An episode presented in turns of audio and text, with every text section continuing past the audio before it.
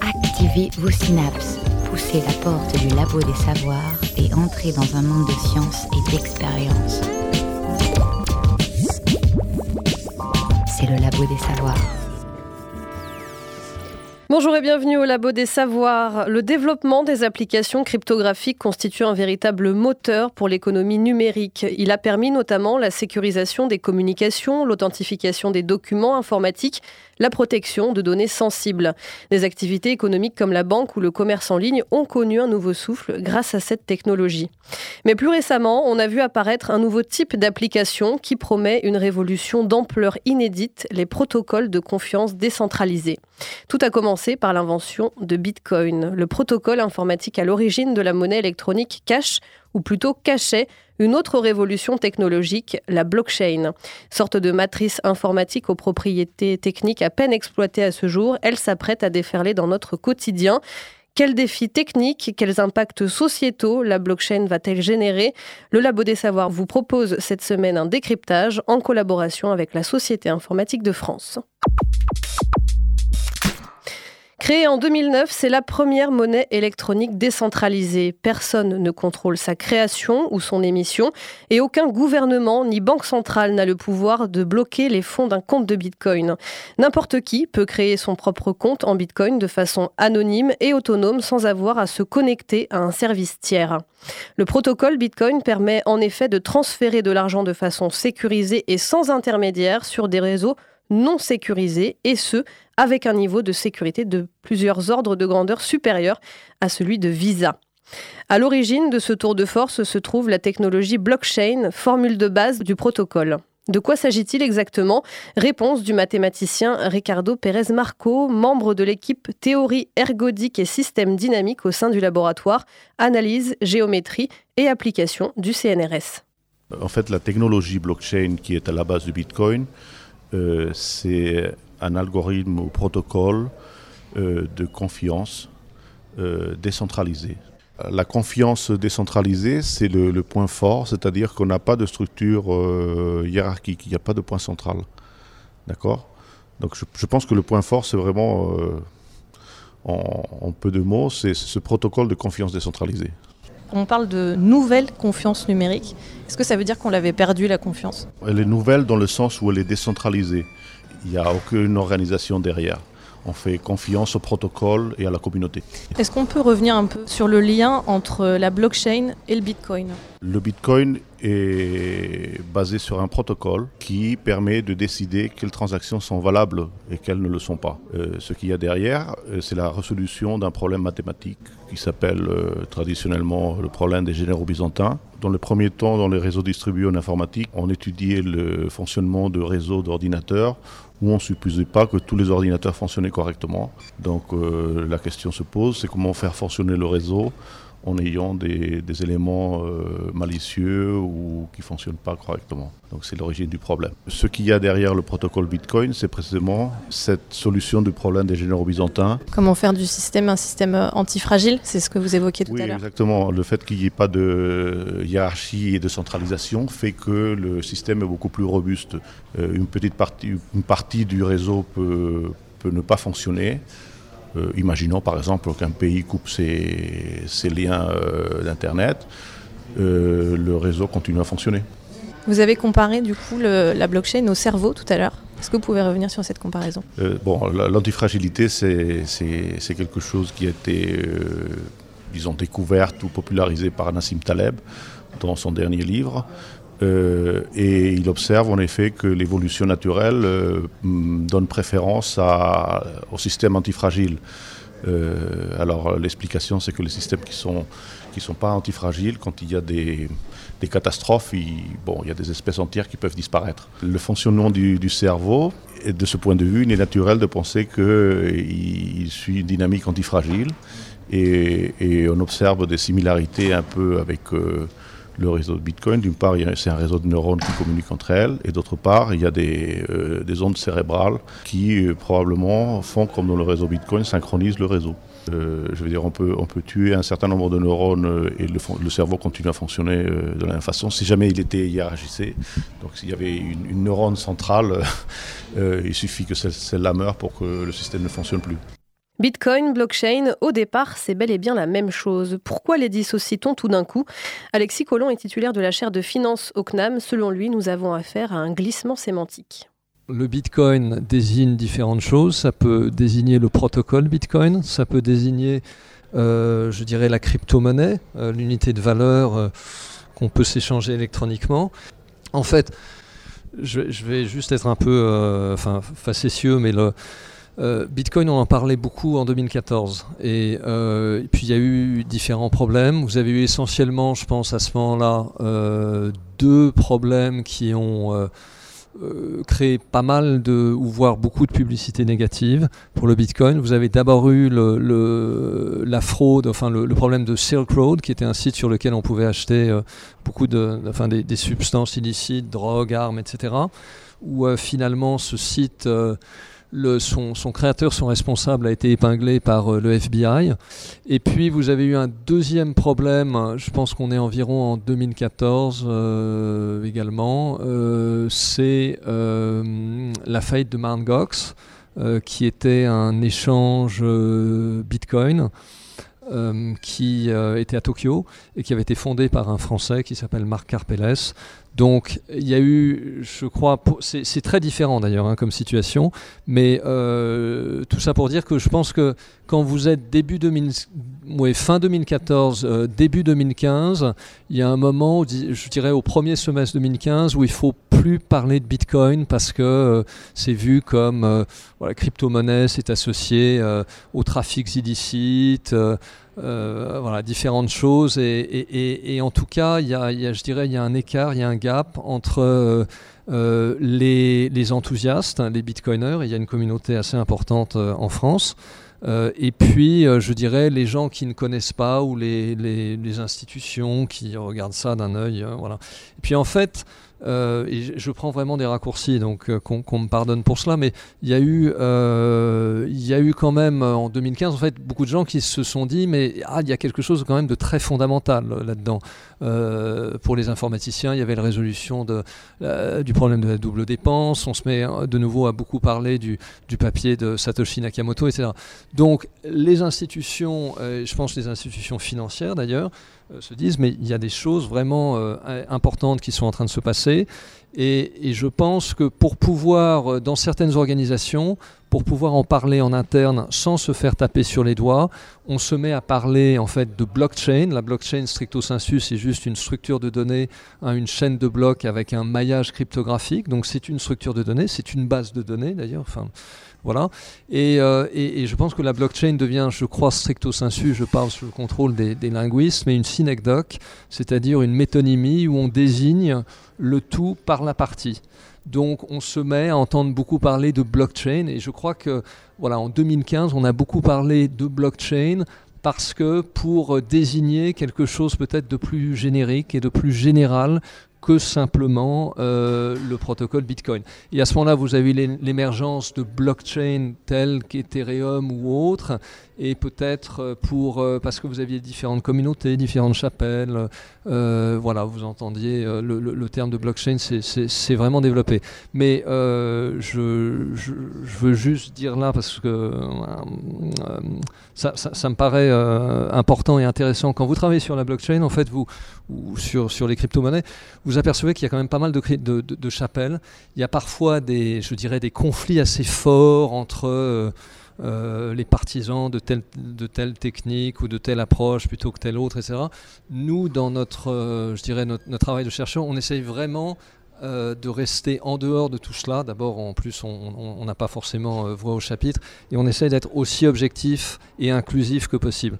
Donc, je crois que, moi, pour résumer, si vous voulez, je dirais le protocole Bitcoin et le papier séminal de Satoshi Nakamoto est hyper important. 2008. Après, vous avez le réseau Bitcoin, le protocole Bitcoin, toutes ces itérations, ces implémentations, c'est aussi très important. Ça fonctionne pour euh, différentes applications. Comme ça a été dit d'ailleurs, il y a beaucoup de. On peut, euh, je dirais, on peut l'édulcorer ou on peut le, modifier pour arriver à faire euh, des choses qui n'étaient pas du tout, je, je, dirais, prévues initialement. Donc je pense que pour euh, parler simplement, euh, vous avez des bitcoiners qui cherchent à répliquer, à montrer qu'on est capable de faire sur le réseau Bitcoin tout un tas de choses qui sont par exemple faites sur, euh, sur Ethereum ou sur d'autres, voilà. Mais, mais je pense qu'après, la, quand vous regardez l'évolution, si vous voulez, de tout cet ensemble technologique, c'est assez passionnant. Vous avez Ethereum, vous en avez d'autres, vous avez Next, NXT, vous avez plein d'autres initiatives. Et, donc voilà, nous on essaye de, de, suivre un peu tout ça et, de rester aussi objectif et, non partisan euh, que possible. Voilà. Mais sur le glissement sémantique, voilà, c'était à un moment, je crois que dans certaines organisations, il était de mauvais goût de parler de Bitcoin à cause des problèmes évoqués. Et donc, je crois que ça a facilité, si vous voulez, le, cette espèce de consécration après de termes de blockchain qui, pour moi, stricto sensu, est une synecdoque. Quoi. C'est un, Tout à l'heure, vous avez parlé de technologie des registres distribués. C'est quoi? C'est le terme francisé? Alors, c'est en fait c'est le terme francisé de Distributed Ledger Technology, d'accord? Enfin, En tout cas, moi, c'est ma, ma, traduction de, de, ce terme. On, pourrait distinguer entre ce qu'est une blockchain, ce, qui a vocation à être une blockchain et, euh, et, euh, un registre distribué. Je pense que, par exemple, dans la blockchain, dans une blockchain, il y a l'idée que vous avez un maillage cryptographique d'un bloc à un autre. Euh, dans un registre distribué, on peut imaginer juste une base de données partagée sur un réseau pair à pair, mais où il n'y aurait pas forcément ce maillage cryptographique et donc euh, ces, je dirais, ces contraintes euh, additionnelles. Donc là, c'est aussi, si vous voulez, moi je, je pense qu'il faut, il faut être capable de comprendre les discours des uns et des autres la monnaie électronique est donc nouvelle, mais le système de paiement par cryptogramme est utilisé depuis les années 80, plus exactement depuis l'invention de la carte bleue. Pour certains, comme Nicolas Courtois, cryptologue et maître de conférences au University College of London, la crypto-monnaie, qu'il s'agisse de Bitcoin ou d'une autre, est l'une des évolutions de la Visa.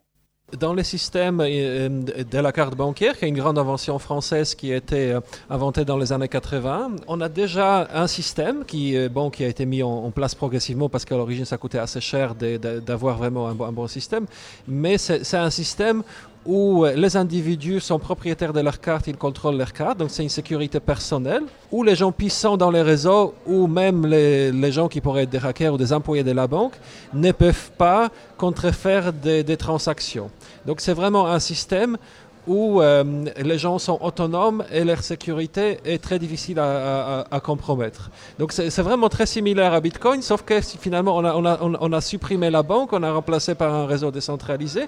Mais sinon, euh, Bitcoin est pour moi une évolution du système euh, de paiement avec la carte bancaire, qui est un très bon système où les gens peuvent décider ce qu'ils dépensent et ils peuvent contrôler leur sécurité de façon extrêmement forte. Est-ce qu'on peut comparer la blockchain à une sorte de livre de compte? Euh, oui, tout à fait. Dans l'avenir, la comptabilité dans les entreprises ne sera plus de même manière. Blockchain va passer par là et révolutioniser euh, ces domaines. La blockchain est donc un fichier considéré comme incorruptible qui rassemble l'ensemble des blocs validés, chaque bloc correspondant à une transaction. Pour la falsifier, il faudrait déployer la totalité de la puissance de calcul qui a été utilisée pour valider chacun de ces blocs. Une tâche virtuellement impossible au vu de la puissance actuelle du réseau qui dépasse aujourd'hui les 15 millions de pétaflops.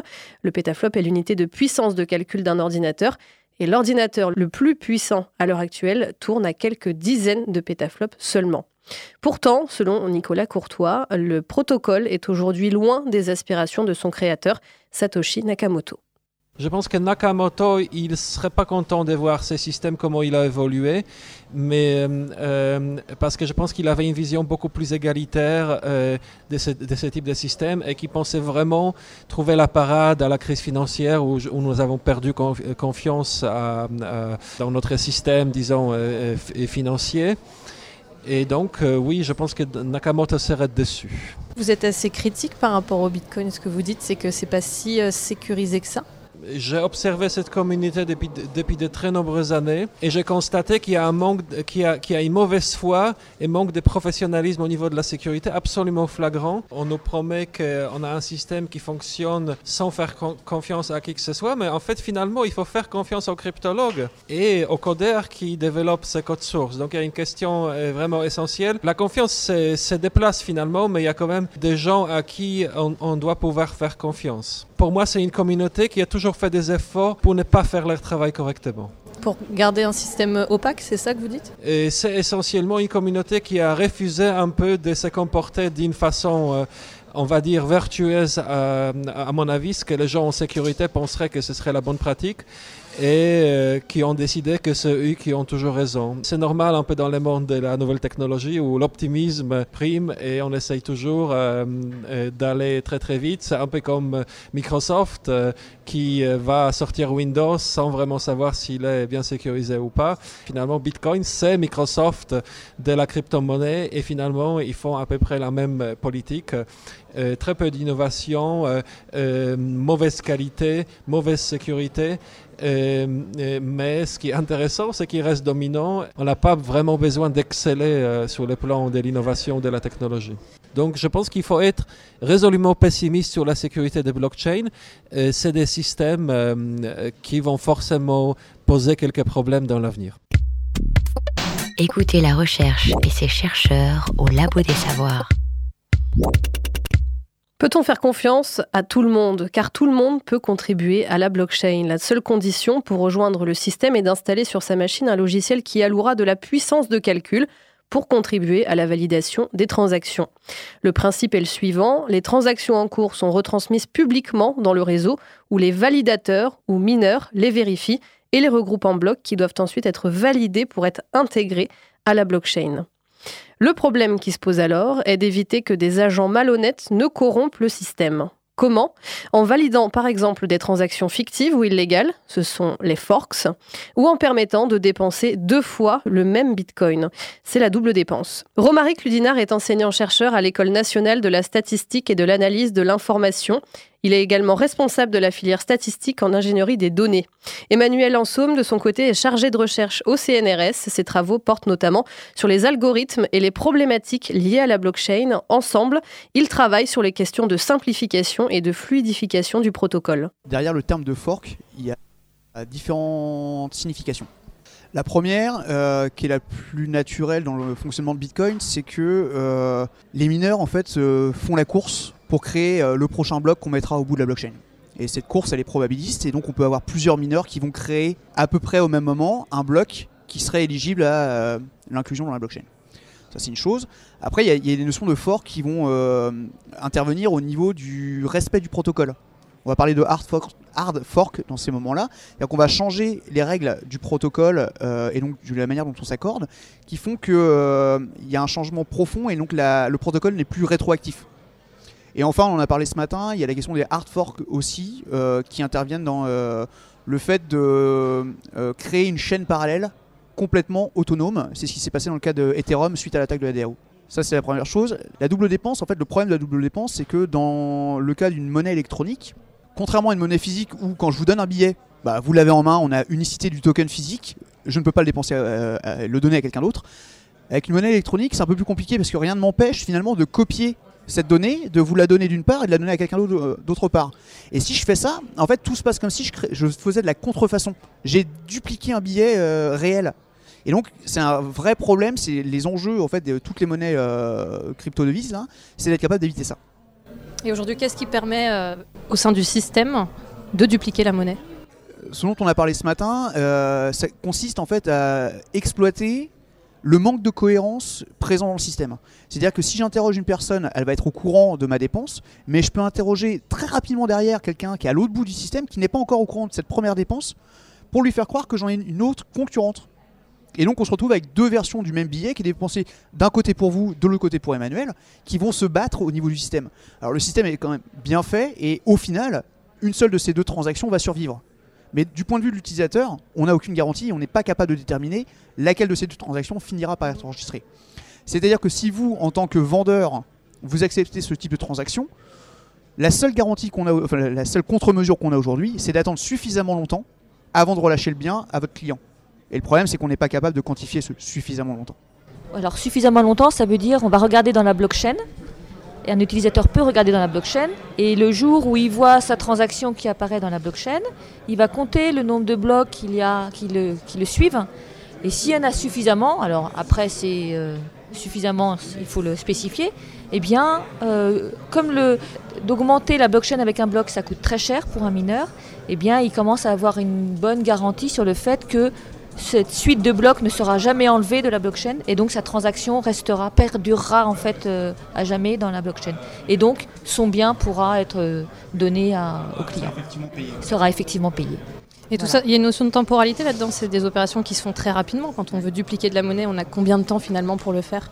Bon, ça se fait le, le, temps que ça se propage au niveau d'une transaction, c'est euh, quelques secondes a priori pour. Euh, mais c'est très très simple en fait. Hein. C'est simplement créer euh, une transaction, c'est créer un message et dans lequel on va dire euh, mon bitcoin, euh, voici euh, le numéro de compte dans lequel j'ai mes sous. On crée une nouvelle transaction en utilisant exactement le même numéro de compte et on diffuse ces deux transactions, ces deux messages dans deux parties différentes du système. Et c'est tout. Donc ça va très très vite en fait. On, peut, on pourrait créer, quelqu'un qui est malveillant peut créer énormément de doubles transactions en fait. On a quoi comme outil actuellement pour évaluer la sûreté du système? Est-ce qu'on en a déjà? Alors on a nous, parce qu'en fait c'est un peu ce que, ce que euh, des problèmes auxquels on s'intéresse.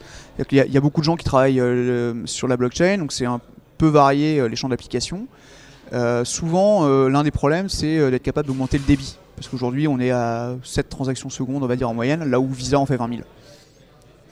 On, on est encore loin. Mais nous ce qui nous intéresse c'était vraiment ce problème de la sûreté de fonctionnement, parce que le on n'est pas cryptopathe et euh, donc euh, on fait confiance aux gens qui travaillent là-dessus et on est raisonnablement confiant dans le fait que euh, les primitifs cryptographiques fonctionnent. Là où on est moins certain, et donc c'est ce qu'on existe par le, scénario très simple de la double dépense, c'est que l'utilisation de ces primitifs cryptographiques et le, protocole qu'en résulte, on peut faire des, mauvaises utilisations, des, fautes, et réussir à amener le, système dans un mauvais état, un état d'erreur. Et euh, ça, aujourd'hui, c'est ce qu'on essaye de quantifier et, et proposer des solutions d'amélioration.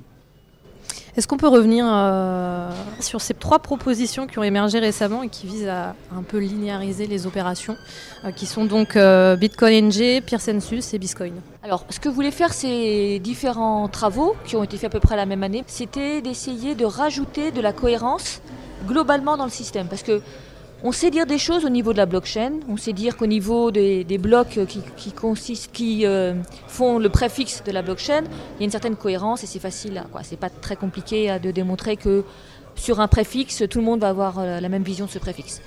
Par contre, euh, il y a très très peu de travaux et eux ils se sont intéressés à voir ça, c'est comment essayer de euh, de, euh, de regarder la validité, quoi, la, la, cohérence des données au niveau transaction et blockchain.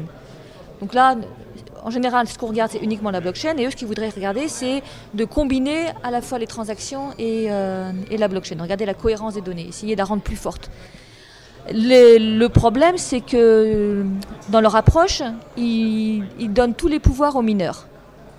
Et ça veut dire quoi? Ça veut dire qu'ils vont essayer, alors en fonction des approches, c'est euh, de donner euh, la possibilité pour un mineur ou pour un ensemble de mineurs ou pour tous les mineurs du système de valider les transactions et de valider les blocs. Donc ça veut dire que le pouvoir de manipulation est donné à un, sous-ensemble des nœuds.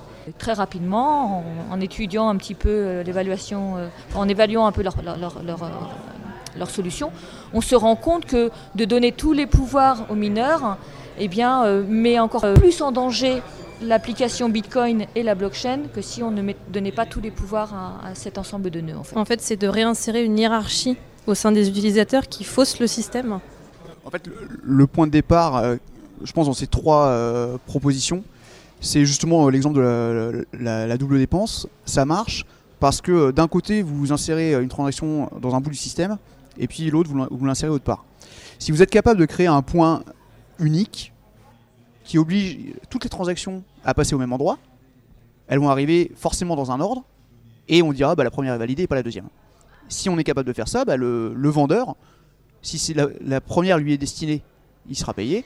Sinon, on va lui répondre tout de suite, bah non, euh, c'est pas possible. Donc l'idée, c'est de créer un, point qui va euh, engendrer un ordre unique sur lequel on va s'accorder. Donc ça, c'est la linéarisation. Et donc, trois implémentations possibles. Soit on, demande à un mineur, et il va dire, oui, j'ai vu cette transaction, elle est bonne. J'ai vu cette transaction, elle est bonne. Et ainsi de suite.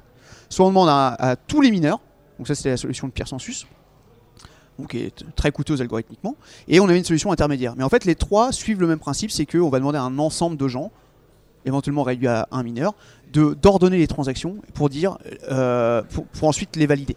Et surtout, ce qui est important, c'est que cet ensemble de gens, ce sont ceux qui vont maîtriser et qui vont euh, euh, maîtriser la création des blocs.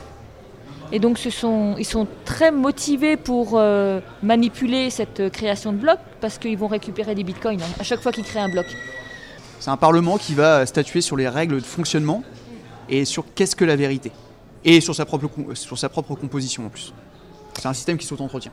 Comment ils sont choisis, membres du Parlement Le fait de rentrer dans ce quorum, ne dépend que de votre capacité à créer un bloc. À partir du moment où vous avez créé un bloc, donc le, Parlement, le quorum, décide que le bloc est valide, et donc vous êtes élu, et vous pouvez siéger au Parlement. les petites différences dans les deux premières propositions, c'est qu'il y en a où on considère que le dernier, donc en fait le, le leader va décider qui est le prochain leader, et dans l'autre où on considère les W derniers, le fait d'ajouter un membre éjecte naturellement le plus ancien c'est une fenêtre glissante. Et dans la dernière proposition, bah, en fait, on considère tous les mineurs. Donc en fait, c'est un ensemble qui ne fait que croître. Et donc si vous êtes malveillante, une fois que vous avez été élu, vous y resterez ad vitam aeternam. Et ça, c'est problématique aussi. C'est euh, des résultats qui ont été montrés en fait, une manière générale, euh, c'est jamais une bonne idée de conserver les gens en place, sans analogie politique. Hein. Pour sécuriser le système, on a recours jusqu'à présent à ce que l'on appelle la preuve de travail, une procédure qui consiste à lier la validation d'un bloc à la résolution d'un problème mathématique difficile basé sur une fonction cryptographique. En quoi cette preuve de travail est-elle primordiale, Nicolas Courtois? Je pense que la preuve de travail est un outil fondamental extrêmement fort et on ne peut pas s'en passer. Et s'il y a des alternatives aujourd'hui qui sont proposées, c'est pour renforcer la sécurité, mais ça ne remplacerait pas la preuve du travail. Donc la preuve du travail est restée fragile parce que finalement, on a on a tout fait pour que le réseau Bitcoin soit centralisé. Ce n'était pas une fatalité, ça a été décidé par développeurs sur les choix techniques, etc., qui ont été extrêmement mauvais pour Bitcoin et qui, dans l'avenir, seront, si, si ce n'est pas réformé, sera probablement la cause du déclin euh, euh, relatif euh, du Bitcoin, du réseau de, Bitcoin. Je pense qu'on peut réformer tous ces réseaux et leur donner un, avenir important. quelque part, Bitcoin, c'est aussi une marque. En, tant que, en, tant que marque, ça a une valeur absolument gigantesque. Et donc, je pense que tous ces réseaux ont, un grand avenir à condition de pouvoir améliorer leur sécurité, de, pouvoir tout le temps, dans la sécurité, il faut tout le temps améliorer parce qu'il y a toujours des attaquants, sinon, qui, euh, euh, qui deviennent de plus en plus puissants.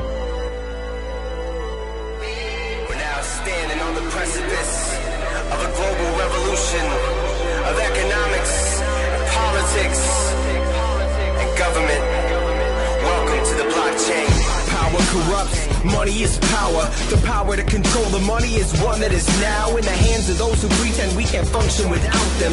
So how can we do something about it? Working hard to get a raise, lifting that wage up. Inflation takes it like a hidden taxation. Manipulated interest rates to give the banks a way to create money with the loans that they're giving out daily. That means our money is dead and we gotta pay back more than a hundred percent. No wonder then why the middle class is going under when the ones above them gotta cover and come to collect. And many have no access to banking, making payments or saving, so more fees are taken. And every day the gatekeepers are trying to stop change. We cannot wait. Welcome to the blockchain. Welcome to the blockchain.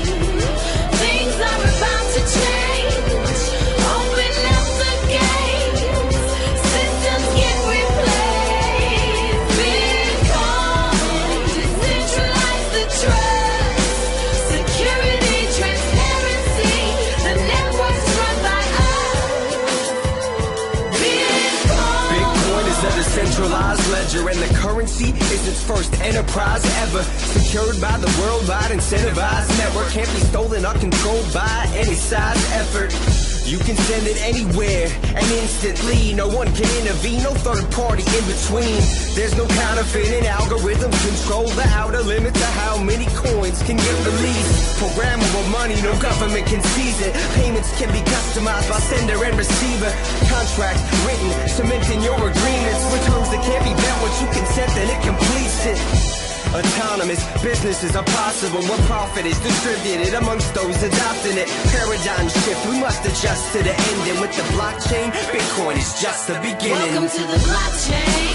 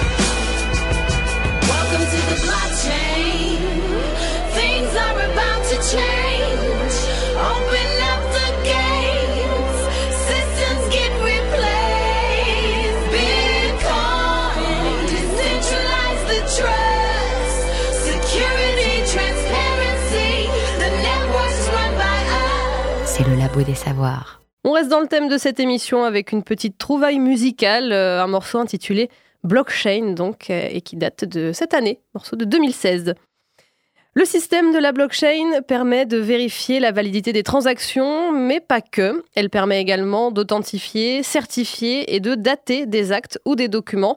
Du coup, tous les services dépendant d'une autorité de confiance, qu'il s'agisse des services d'achat, d'enchères, des offices notariaux ou encore des compagnies d'assurance, commencent à s'intéresser à cette technologie? Alexis Collomb. Je crois que toutes les institutions financières et les assureurs aussi euh, euh, ont des groupes de travail, parfois beaucoup plus que des groupes de travail. J'ai peu parlé de l'assurance là parce que j'ai pas eu le temps, mais il se passe plein de choses. Euh, donc ça reste encore à petite échelle, mais je pense que ça ne devrait, devrait qu'augmenter.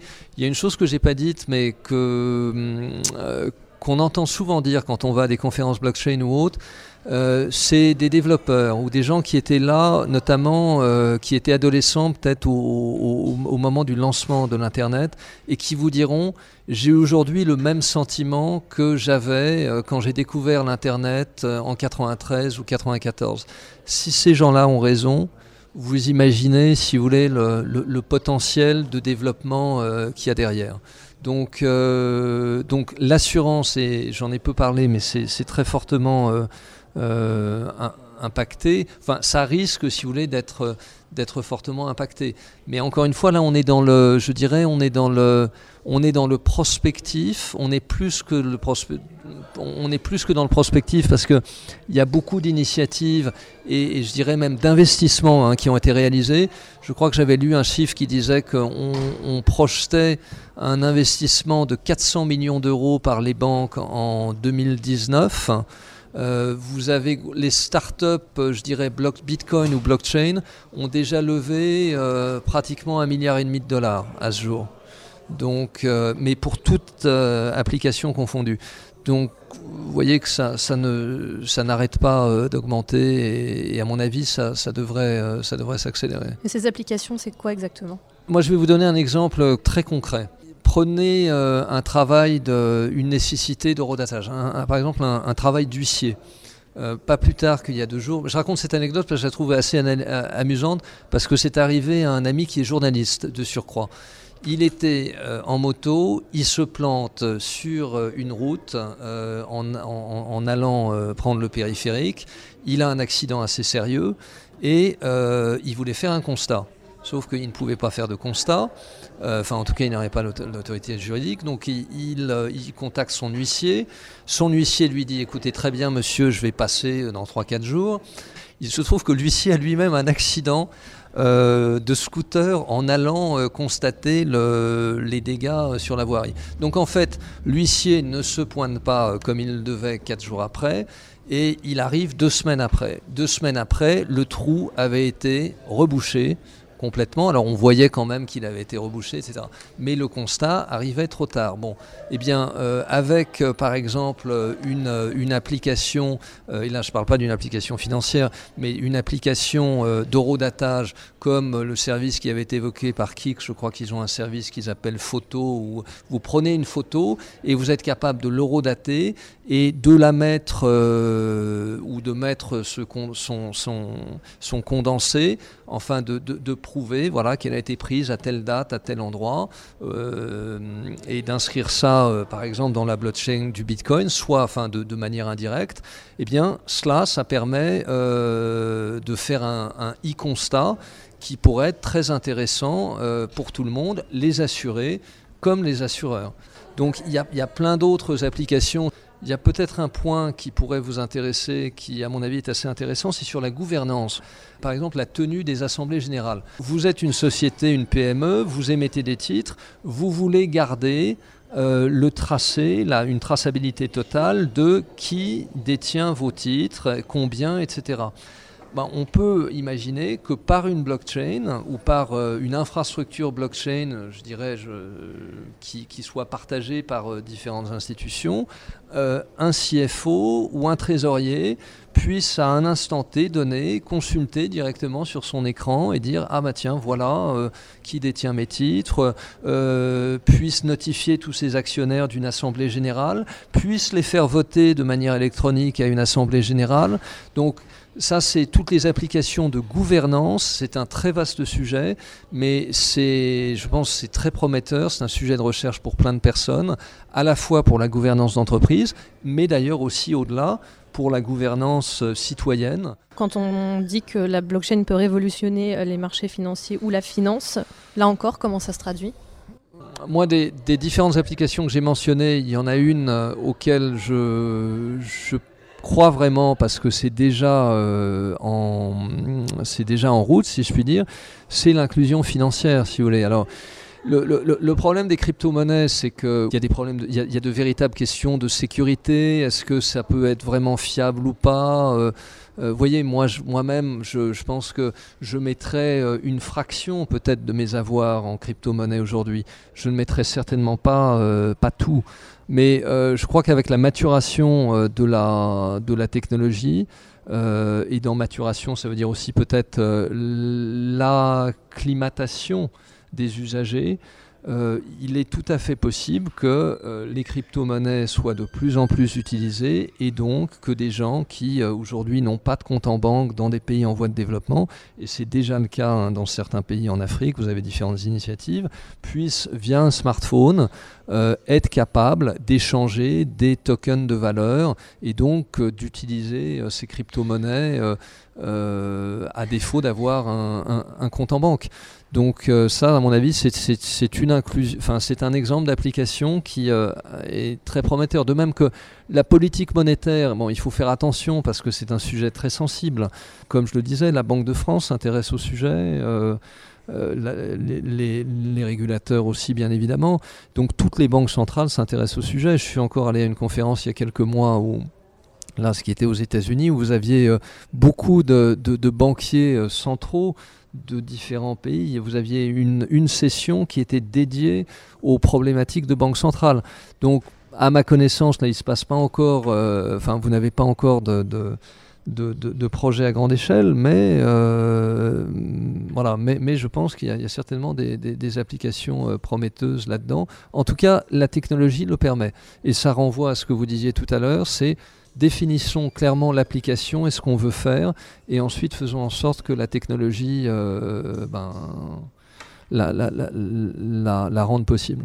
On sent bien quand même que globalement, au au niveau des individus et au niveau des institutions, il y a quand même une frilosité par rapport à, toutes ces questions-là. Est-ce qu'elle est liée euh, à cet héritage de la crise qu'on a traversé? C'est un peu l'impression que ça donne et c'est aussi la question qu'on vous a posée tout à l'heure, mais est-ce qu'on n'est pas en train de recréer une espèce de bulle? Je crois que c'est une très bonne question. Je pense qu'effectivement, il faut être très prudent. Je pense qu'à mon avis, cette frilosité, elle peut s'expliquer par. euh, Enfin, je vois déjà trois facteurs explicatifs. Un, c'est quand même c'est de la technologie.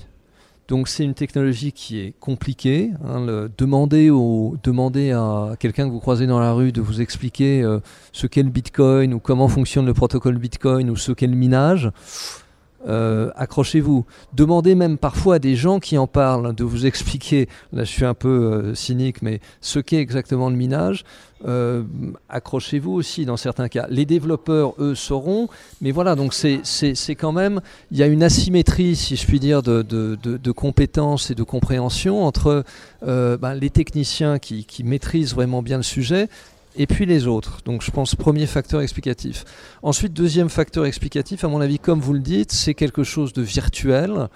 Et euh, il y a eu la crise financière, il y a beaucoup d'exemples, de, de- il, y il y a eu des fraudes aussi, on en a déjà parlé, etc.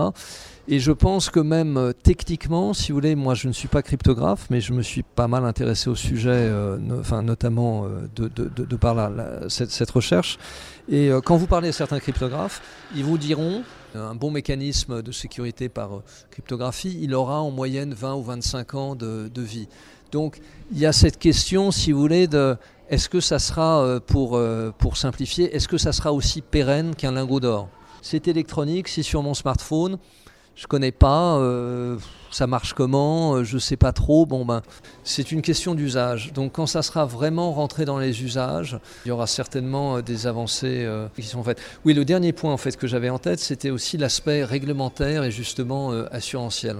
C'est-à-dire que, et ça a été une des questions d'ailleurs qui a été posée, aujourd'hui, si vous investissez dans une crypto-monnaie et que vous perdez, je dirais, votre argent, il n'y a aucune garantie de l'État, c'est pas comme un dépôt bancaire, hein, où euh, vous avez une assurance jusqu'à 100 000 euros, à ma connaissance, qui existe.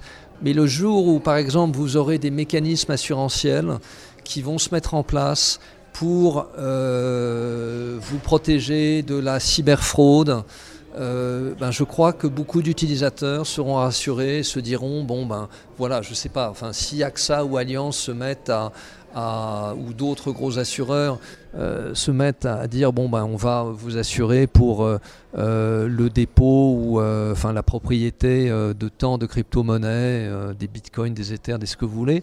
Je crois que là ça du, du coup ce- cet appui institutionnel euh, sera, sera très important.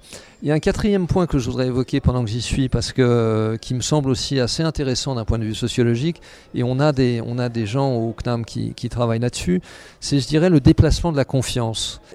C'est assez intéressant de voir dans l'évolution, je pense, des systèmes technologiques, comment en fait, de temps en temps, on parle de remplacer euh, l'intermédiaire de confiance ou le tiers de confiance, mais c'est simplement pour lui trouver un produit de substitution.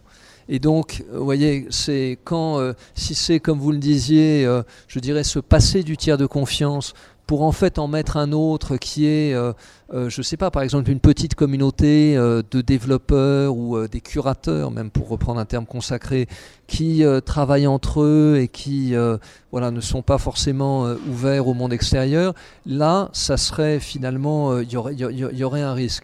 Ça n'est pas, et ne me faites, enfin, je veux pas qu'on pense que j'ai dit quelque chose que je, ne pense pas. Ça n'est pas la réalité, si vous voulez, des- quand vous regardez les développeurs de différentes communautés, ils sont en général très ouverts, ils sont attachés à l'open source, etc. Mais il y a toujours ce risque. Voilà, je pense qu'il y a toujours ce risque, et il faut bien comprendre euh, finalement quel, euh, quel référent de, par quel référent de confiance. euh, Enfin voilà, co- comment on peut remplacer un tiers de confiance finalement par un autre même si l'autre, ça peut être un protocole, ça peut, enfin voilà, ça, ça peut être différentes choses. Voilà. C'est tout ce côté déshumanisé en fait. Si vous êtes pessimiste, vous dites euh, comment c'est, on va vivre dans un monde euh, déshumanisé, euh, c'est scandaleux, etc. Si vous êtes optimiste comme moi, vous pouvez dire finalement, euh, ce sont moi quand j'étais sur une salle de marché, si vous voulez, j'ai travaillé quelques années, il y avait beaucoup de fonctions qui étaient, euh, je dirais, des, fonctions, on se baladait avec des feuilles de papier dans Excel, c'était pas très intéressant. Donc si vous êtes optimiste, vous pouvez dire, ben, ces métiers-là finalement euh, de voilà administratifs sans grand intérêt, on n'en a pas besoin et, les gens qui travaillaient sur ces métiers-là vont pouvoir faire d'autres choses plus intéressantes. Donc c'est ce que je voulais dire par une espèce de sophistication croissante, si vous voulez, des emplois. Mais ça veut dire qu'il faut bien l'accompagner. Et ça veut aussi dire que les moments de transition sont forcément douloureux et qu'il faut s'assurer, et ça c'est nous, l'un de nos mantras au CNAM, qu'on est capable d'accompagner les emplois. Je crois que c'est un message important. La technologie est au service de l'application. Donc je crois que vous, parce que finalement on peut faire tellement de choses aujourd'hui, enfin je veux dire les informaticiens, les développeurs sont capables de faire euh, euh, des choses assez extraordinaires et, ça, ne, ça ne fait que, enfin ça, ça, ça ne fait à mon avis que s'accélérer. Donc c'est vraiment, je crois qu'il faut mettre l'application au cœur de tout et ensuite réfléchir à pour cette application, pour les contraintes qu'on peut avoir, qu'elles soient juridiques, opérationnelles, etc., quelle est la meilleure solution technologique Et je pense que, à mon avis, c'est la bonne philosophie, la bonne approche. À l'échelle individuelle, donc, on hésite encore. Mais dans le même temps, certaines universités ont déjà commencé à utiliser la blockchain pour authentifier les diplômes délivrés à leurs étudiants. Le premier dans le monde à l'avoir expérimenté a été le pôle universitaire Léonard de Vinci à Paris. Mais alors, qu'est-ce qui limite l'émancipation de la blockchain? Nicolas Courtois, le cryptologue, a une idée sur la question. Je pense que c'est avant, avant tout légal. Euh, quand on parle d'un système qu'on ne peut pas arrêter, qu'on ne peut pas détruire, euh, je pense tout de suite à ca- cancer. Cancer, je pense euh, à la future société déshumanisée où on sera tous esclaves des robots. Et je pense que euh, je pense qu'on devra très, très rapidement imposer des limites légales à ce type de système parce que parce qu'ils peuvent s'avérer extrêmement dangereux pour l'avenir de, de notre planète. Des cabinets d'avocats commencent à s'intéresser à la question. C'est le cas du cabinet londonien Field Fisher où Simon Polro a insufflé la création d'une expertise dédiée à la blockchain. Aujourd'hui, les crypto-monnaies sont considérées comme des biens et non comme une devise juridiquement parlant. Pourtant, une jurisprudence européenne les exonère de TVA, d'où un statut qui ne rentre dans aucune case, ou peut-être plutôt dans toutes les cases. On sait qu'en matière de droit, chaque mot revêt une signification précise. C'est pourquoi Simon Polro ne parle pas d'un vide, mais d'une incertitude juridique. Nuance. Le vide juridique, c'est une notion qui n'existe pas. En fait, quelle que soit la- l'activité que vous déployez, vous allez avoir un, régime juridique qui va s'appliquer. Donc ça va dépendre essentiellement de l'endroit où vous vous situez. Si vous êtes en France, vous allez avoir le droit français qui va s'appliquer. Euh, mais euh, vous avez en fait des cadres très larges qui ont été définis euh, dans le droit, des, obligations très larges, qui en fait sont capables de s'adapter à à peu près toutes les situations. Donc ce qui va se passer, c'est que en l'absence de cadre spécifique, on va appliquer ce cadre général. Avec tout ce que ça comporte de problèmes, évidemment, si ce cadre général n'est plus adapté à cette utilisation spécifique. C'est un peu le- ce qui arrive en fait avec la blockchain. Pour, un certain nombre d'utilisations, c'est pas problématique parce que le cadre général suffit. Pour euh, d'autres, euh, voilà, une adaptation va être nécessaire. Dans quel cas concret, euh, l'absence de réglementation est un problème? Justement dans les domaines très réglementés. Donc c'est-à-dire euh, dans les domaines euh, banque, finance, assurance, euh, énergie, santé.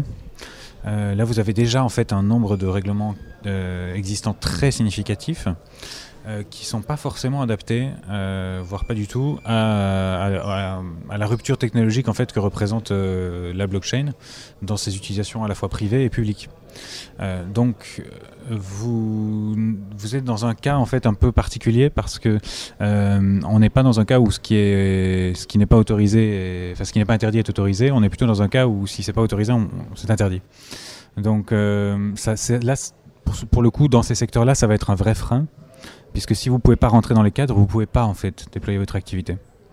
Euh, et puis de façon plus générale, euh, c'est vrai que plus de sécurité sur euh, simplement s'assurer que les inscriptions sur une blockchain ont, force légale, ce, serait pas c'est pas forcément obligatoire, mais ce serait probablement quelque chose d'intéressant pour les acteurs. Et du coup, la réglementation qui s'applique dépend aussi des applications qu'on en fait. Euh, C'est-à-dire suivant qu'on fasse du transfert d'actifs ou, c'est ce que vous disiez, de la DAO, de la signature électronique, du registre ou du programme informatique, la réglementation ne sera pas la même. Oui, en réalité, on va vraiment faire une analyse euh, de faits. Euh, et si, et en fait, vous avez des réglementations qui s'appliquent à tout type d'activité. Donc, on va simplement regarder. Voilà, on- là, on va plutôt rentrer dans tel type d'activité. Donc, on regarde la réglementation applicable à ce type d'activité. Est-ce qu'il y a des adaptations sur la blockchain? A priori, non. Dans ce cas-ci, ben, est-ce qu'on peut quand même appliquer certaines règles en, en considérant qu'elles sont suffisamment larges pour s'appliquer à une euh, définition blockchain? Si oui, on le fait, et sinon, ben, il, voilà, y, a, il y a un vrai problème. Voilà. C'est presque du cas par cas. Oui, alors c'est complètement du cas par cas. On, se retrouve vraiment, euh, à- en fait, à, à devoir identifier pour chaque problématique euh, les, les- les différents points d'accroche, les risques. Comment, si on doit légiférer un jour très concrètement sur, sur toutes ces technologies, est-ce qu'il y a une façon intelligente de procéder pour pas justement tuer le système en fait, il y a surtout quelque chose à éviter. Euh, il faut éviter euh, de légiférer de façon trop précise en légiférant sur une technologie en particulier. Par exemple, en désignant la blockchain Bitcoin, en désignant euh, une crypto-monnaie en particulier ou en désignant des méthodes trop précises qui en réalité peuvent s'appliquer qu'à une seule technologie. Là, sur la blockchain, tout particulièrement, vous êtes face à plusieurs technologies assez différentes. Euh, aux caractéristiques euh, alors comparables, voilà, vous avez un socle commun, voilà, le registre distribué, une crypto-monnaie, voilà, des choses comme ça. Euh, mais dans le détail, vous avez beaucoup de, variations. Donc si vous voulez faire une législation qui, encadre ça, il faut, il faut faire une législation qui soit suffisamment large pour couvrir en fait les cas d'usage qui existent aujourd'hui, enfin les blockchains qui existent aujourd'hui, et puis celles qui pourraient exister dans le futur avec les mêmes caractéristiques de base. Donc ce qui veut dire, ce qui veut dire qu'il faut définir quelles sont les caractéristiques de base d'une blockchain et qu'est-ce qui peut, euh, enfin dans quelles, euh, dans quelles conditions ces caractéristiques peuvent être assurées. Voilà. Une fois que vous avez défini ça, vous définissez un cadre légal à ces types de technologies en particulier. On voit bien qu'il y a quelque chose d'assez d'assez difficile à, à expliquer parce qu'en fait ça n'existe pas, il n'y a pas vraiment de règles du jeu quand on parle de la blockchain. Euh, Est-ce que justement ces règles-là, elles dépendent pas de l'instauration d'abord dans un premier temps d'un cadre légal? Ou est-ce que Euh, c'est l'inverse? Alors, ça va être un peu les deux, je pense. C'est une problématique qu'on aurait posée il y a, il y a 4-5 ans. On aurait été incapable de répondre à quoi que ce soit parce que le Bitcoin était encore très, euh, balbutiant. Euh, les utilisations de la blockchain dans la vie réelle euh, quasiment inexistantes. Et donc, finalement, la connaissance générale autour du, protocole et de ce que, ce que ça permet, très faible. Donc, définir un cadre juridique dans ce contexte-là, ça aurait été extrêmement compliqué. Aujourd'hui, on commence euh, à comprendre vraiment ce que représente la blockchain, la technologie, ce qu'on appelle blockchain, hein, donc les protocoles en réalité euh, autour des, registres distribués, euh, les possibilités qu'elles offrent, les limites surtout qu'elles ont. Et donc, je pense qu'on, à mon sens, on, a vraiment aujourd'hui des éléments pour créer un cadre juridique correct. Mais comme, c'est toujours le cas, les acteurs vont aller plus vite. Euh, a priori, des acteurs vont se lancer. Euh, certains vont être euh, refroidis par l'absence de cadre précis, mais d'autres vont voilà, faire les têtes brûlées, ce, qui a été le cas pour toutes les, les technologies un peu disruptives. On a eu très récemment l'exemple avec Airbnb et Uber qui n'ont pas attendu en fait d'avoir les licences pour se lancer sur les marchés. Donc il va y avoir, euh, à mon sens, les deux, les deux choses vont arriver en, par- en parallèle. Vous allez avoir des efforts réglementaires, des efforts législatifs, et en même temps des acteurs qui vont bousculer un peu les lignes et peut-être aussi forcer cette, euh, cette modification législative. Le fait qu'il n'y ait pas de, de- de loi à proprement parler sur ces questions-là n'empêche pas l'illégalité, c'est ce que vous disiez. À partir de quand est-ce qu'on est dans l'illégalité sur la blockchain? En fait, le fait que les choses se passent sur une blockchain, ça ne remet pas en cause la qualification juridique de ce que vous êtes en train de faire. Et donc les infractions sont reconnues malgré tout? Oui, a priori, il n'y a pas d'obstacle à ça. Euh, et donc, si on reconnaît les infractions, ça veut dire aussi qu'on reconnaît ce qui se passe en réalité sur la blockchain comme ayant une valeur euh, factuelle, en tout cas pris en compte euh, comme un événement juridique qui peut être ensuite analysé en fonction des lois et des règlements, etc. Donc là- là-dessus, en fait l'aspect blockchain, on a parfois tendance à le désincarner un peu complètement, c'est-à-dire que c'est en dehors du monde réel, mais à partir du moment où, vous- où- où cette technologie a des impacts dans la vie réelle, sur des, voilà, des patrimoines de gens, des, des, des responsabilités, des, hum, etc., euh, ce sont des faits juridiques, donc ils vont être appréhendés par le droit. Et justement, donc là, on en est où aujourd'hui? Parce que vous, vous avez cette réflexion-là au sein de Mm. votre cabinet, mais euh, au sein des grandes instances, des institutions, euh, comment est-ce qu'on réfléchit à tout ça? Euh, les institutions, les grandes instances euh, sont effectivement au stade de la réflexion. Euh, comme vous venez de le dire, euh, pas encore de cadre précis. Euh, donc des groupes de travail ont été constitués dans différentes, dans organisations. Donc tous les organismes, que ce soit la Commission européenne, les organismes de normalisation français, européens, les organismes de régulateurs dans différents secteurs au niveau financier, etc., ont tous, a priori, quasiment sans exception, entamé des réflexions. Pas forcément publiques, mais euh, il y a aussi des groupes de travail auxquels euh, pas mal de personnes peuvent participer aujourd'hui. Euh, Maintenant, voilà, c'est vraiment de la réflexion, donc aucune, aucune, aucune ligne directrice précise n'a encore été définie, et pour l'instant, c'est c'est très difficile en réalité pour les acteurs euh, d'anticiper ce qui va ressortir de tous ces cadres, parce que les signaux sont contradictoires. Euh, vous avez des signaux très, très encourageants sur euh, la technologie blockchain en général, donc qui paraît être un peu le mot-clé, euh, voilà, très enthousiaste. Même Jean-Claude Trichet euh, récemment a dit que la blockchain c'était fantastique, etc.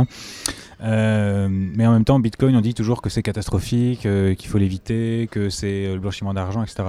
Or, on peut difficilement dissocier la blockchain du Bitcoin et de la crypto-monnaie en général, puisque toutes les blockchains publiques aujourd'hui ont besoin d'une crypto-monnaie. Donc, c'est- un peu difficile pour les acteurs aujourd'hui de s'y repérer et de comprendre en fait à quelle sauce ils vont être mangés dans le futur.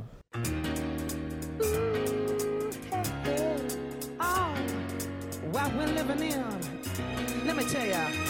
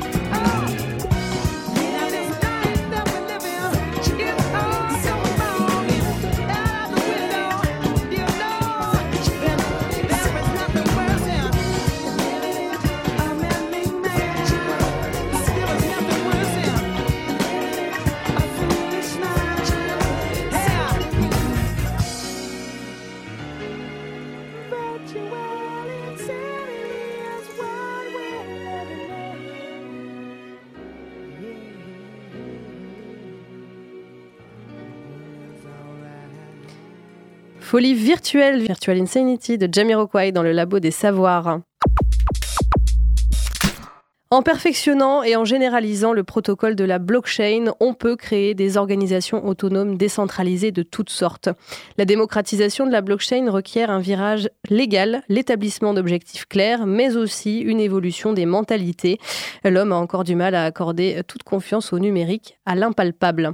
La blockchain est aux portes de notre économie globalisée. Si l'on a une idée des secteurs qui peuvent s'en emparer, difficile de savoir la place que ces applications occuperont dans l'avenir proche ou lointain. Dans tous les cas, il s'agit là d'une innovation de rupture et un parfait exemple de l'impact que peuvent avoir sur l'activité économique les recherches fondamentales en mathématiques, en cryptographie et en informatique. C'est la fin de cette émission, préparée et enregistrée dans le cadre d'une journée dédiée à la blockchain organisée par la Société informatique de France à Télécom Paris Tech. Merci à Pierre Paradinas, coordinateur de l'événement, pour son invitation et à Cathy Dogon à la réalisation.